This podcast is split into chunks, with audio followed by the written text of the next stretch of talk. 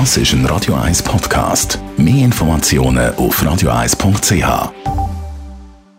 Radio 1 Literaturkritik mit der Christina Graf. Ganz genau. Christina Graf, Radio 1 Literaturkritikerin. Christina, was hast du uns heute mitgebracht? Heute habe ich etwas ganz Spannendes mitgebracht. Und zwar ein Thriller, der auf, auf einer Tragödie von Shakespeare basiert. Er ist, wie sieben andere Autoren, angefragt worden, 2016 von einem Verlag, ob er könnte quasi ein Halswerk von Shakespeare nehmen und das in einen neuen zeitgemäßen Thriller übersetzen.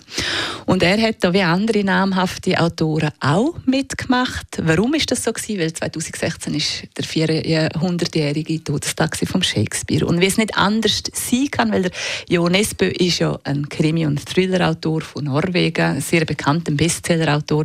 Und er hat natürlich jetzt auch sehr ein blutrünstiges Werk genommen, nämlich er hat ein Königsdrama und ein Attentatsdrama Macbeth hat er gewählt. Der Jo Nesbø bietet Hochspannung pur in seinen Thriller einmal. Äh, wie hat er die Aufgabe da gemeistert und um was geht es in diesem Thriller?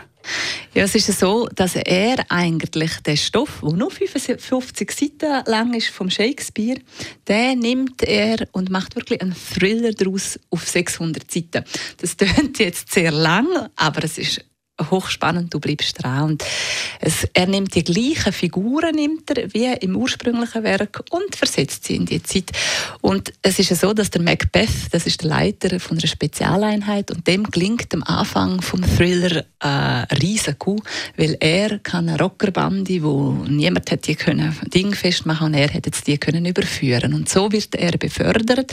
Das Problem daran ist, dass er jetzt wahnsinnig Machthunger kriegt und er hat einen sehr netten Chef, der Duncan, sehr ein ehrlicher, der versucht, in dieser Stadt, äh, könnte auch in Schottland sein, auch sehr regnerisch, in dieser Stadt wirklich Ordnung wieder reinzubringen, weil es hat sehr viele Gangsterbanden und Drogenprobleme.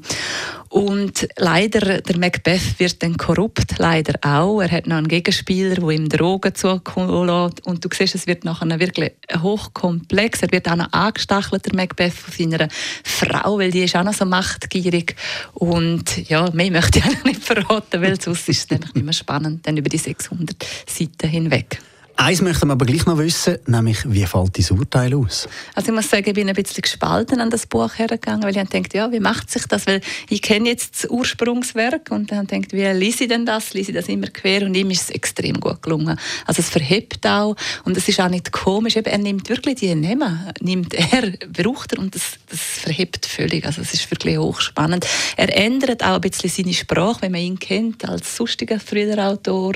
So ändert er da ein bisschen die Sprache Sprache und das passt ideal und es ist sehr spannend, super konzipiert. Es geht alles auf, auf bis zum Schluss. Also man erkennt den Shakespeare immer noch in diesem Roman? Man erkennt ihn sehr gut, aber man muss ihn nicht kennen. Aber wenn man ihn kennt, dann liest man es natürlich zweiteilt. Dann weiß man, ah, okay, das ist jetzt die Figur von dort.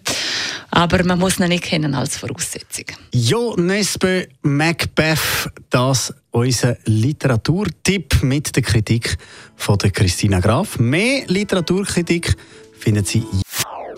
Das ist ein Radio 1 Podcast. Mehr Informationen auf radio1.ch.